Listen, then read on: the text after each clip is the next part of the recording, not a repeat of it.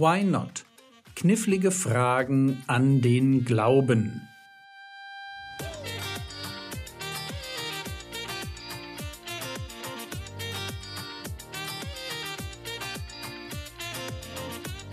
Theologie, die dich im Glauben wachsen lässt, Nachfolge praktisch, dein geistlicher Impuls für den Tag.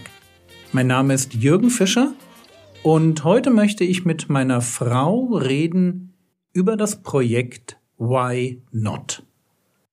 Ja, hallo Schatz, schön, dass du wieder dabei bist. Wir sind immer noch bei dem Thema Why Not? Videos für Jugendliche, damit die Antworten bekommen auf ihre kniffligen Glaubensfragen. Wir wissen inzwischen, dass diese Videos ein, ja, ein Geschenk Gottes an dich sind, dass dahinter Gebet steckt und dass Gott Menschen dazu getan hat, um dieses Projekt entstehen zu lassen.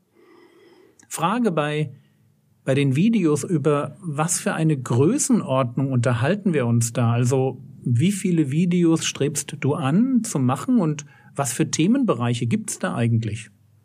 Ich habe mal Ende Dezember 21 mal zusammengeschrieben, welche Fragen eigentlich so normalerweise in apologetischen Büchern beantwortet werden und kam damals auf so ungefähr 150 Fragen, aus verschiedenen Themenbereichen, die ich einfach mal rausgeschrieben habe und zusammengeschrieben habe. Themenbereiche sind zum Beispiel Überlieferungsgeschichte der Bibel, Bibelkritik, Widersprüche, aber auch Bereiche wie Ethik, Philosophie, Religionen, auch Sekten würden wir gerne behandeln. Ein Bereich wäre Physik und Astronomie, ein Bereich Biologie und Chemie und genauso Geologie wollen wir auch behandeln und Archäologie und Geschichte. Das sind die großen Themenbereiche, zu denen wir eigentlich etwas im Laufe der Jahre veröffentlichen wollen. Das sind ganz schön viele Themenbereiche. Wie viele Jahre strebt ihr denn an? Ich weiß es nicht. Also wir haben jetzt ungefähr die Hälfte der Skripte geschrieben und davon ungefähr die Hälfte gezeichnet. Also ich denke, wir werden noch ein paar Jahre damit zu tun haben, bis wir alle Themen veröffentlichen können. Und das Interessante ist auch, es kommen immer wieder neue Themen dazu, weil dann immer wieder der eine oder andere sagt, ach, das Thema haben wir noch nicht und da, darüber sollten wir noch mal was schreiben. Ja, und von daher bin ich einfach gespannt, wie lange wir daran arbeiten werden. Das heißt, ihr bringt jeden Montag, glaube ich, ja. ein neues Video auf den Markt und jetzt eine ganz andere Frage, das ist ja für Jugendliche, wie könnten Eltern und Großeltern das Material von Why Not verwenden? Was gibt es da für Tipps von euch? Also Sie könnten auf alle Fälle erstmal sich mit dem Kind das Video anschauen und die PDF runterladen und ja die Argumente, die in diesem Video gebracht werden, mal nacharbeiten. Wenn man dann noch weiterführende Literatur haben möchte, findet man auf Frogwords unter der Registerkarte Apologetik auch Buchempfehlungen und auch gute apologetische Kanäle von unterschiedlichen Apologeten, auf, äh, in die man mal reinschauen kann. Und ich habe auch noch einen Apologetik-Kanal für Erwachsene angelegt, das heißt Frogfords Apologetik. Da findet man aus den verschiedenen Themenbereichen lange Vorträge allerdings, die sehr umfangreich sind. Also das ist nicht unbedingt was für Jugendliche, aber wenigstens was für die Eltern dazu. Also die können sich dann da noch weiter informieren. Also wenn ich dich richtig verstanden habe, dann schlägst du vor, dass die Eltern das Video sich selber anschauen oder die Großeltern, dass sie sich die Argumente zu Gemüte führen, vielleicht auch mit ihren Kindern dann drüber reden und parallel dazu im Hintergrund über Frogwords oder über den anderen YouTube-Kanal Frogwords Apologetik sich weiterführendes Material besorgen, um dann noch bessere Antworten geben zu können. Ja, und in der Videobeschreibung findet man auch immer noch weitere Links zu dem speziellen Thema. Manchmal sogar, wenn es ein naturwissenschaftliches Thema ist, auch ein Handout. Das nennen wir Faktencheck. Da findet man auch nochmal sehr, sehr, gute, äh, sehr, sehr gutes Material zu dem Thema. Ganz toll, ganz toll. Und wir wollen wieder in ein Video hineinhören. Der Videotitel lautet Die Auferstehung Jesu, Ohnmachtstheorie. Hi Dennis! Oh, schau mal, die U-Bahn hat Verspätung. Ja, ich hab's gerade auch gesehen. Mal schauen, ob wir es noch rechtzeitig schaffen. Mhm. Und was liest du da? Ah, du meinst das Buch hier. Das ist ein Klassiker. Solltest du eigentlich kennen. Es heißt auf Deutsch Die Tatsache der Auferstehung von Josh McDowell. Auf Deutsch. Zeig mal, du Streber. Aber ja, ich würde auch gern Bücher auf Englisch lesen können. Evidence for the Resurrection. Was ist Resurrection? Na, Auferstehung. Ah, okay. Und warum liest du das? Warum nicht? Schau mal, Mario, du weißt schon, der Freund meiner Mutter, der hat mich letzte Woche gefragt, warum ich seit drei Jahren in die Kirche gehe und warum ich glaube, dass das mit Jesus so alles stimmt. Und ich fand diese Frage echt gut. Also habe ich nachgedacht und dabei ist mir aufgefallen, dass alles mit der Auferstehung steht und fällt. Okay, ein bisschen langsamer bitte. Na, schau mal. Jeder kann ja irgendwie zum Guru werden und eine Religion gründen. Und sterben, das kann natürlich auch jeder. Aber auferstehen, das ist wirklich eine ganz andere Hausnummer. Wenn Jesus auferstanden ist, dann ist es mal Bang.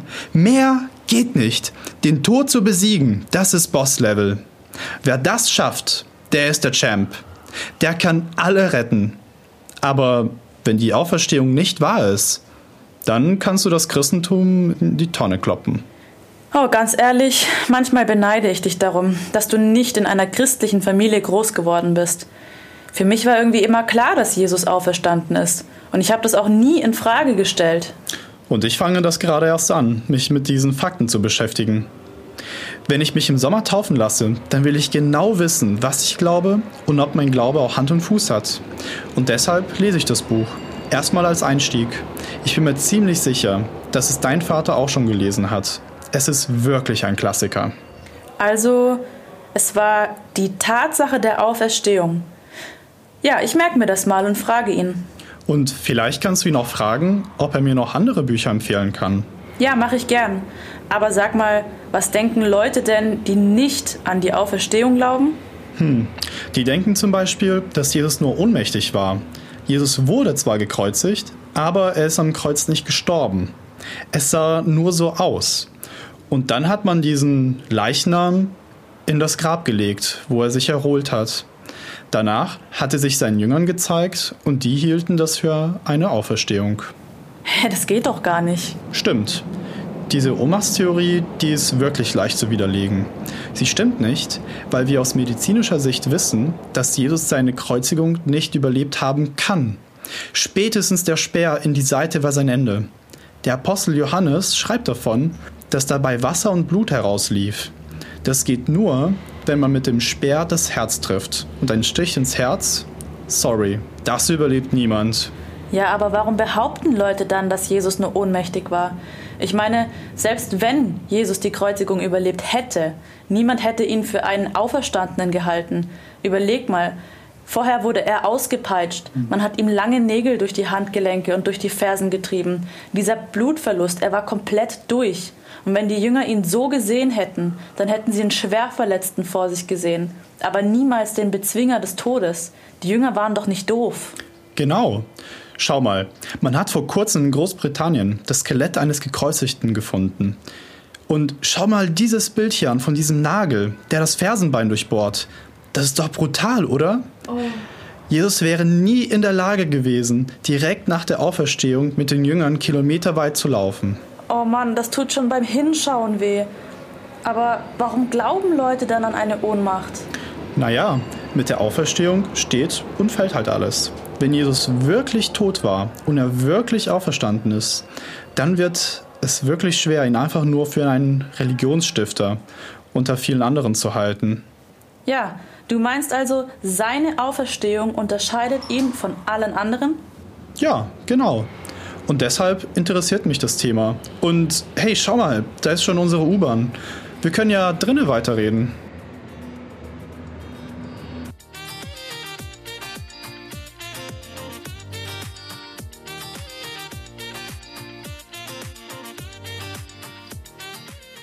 Der Herr segne dich, erfahre seine Gnade und lebe in seinem Frieden. Amen.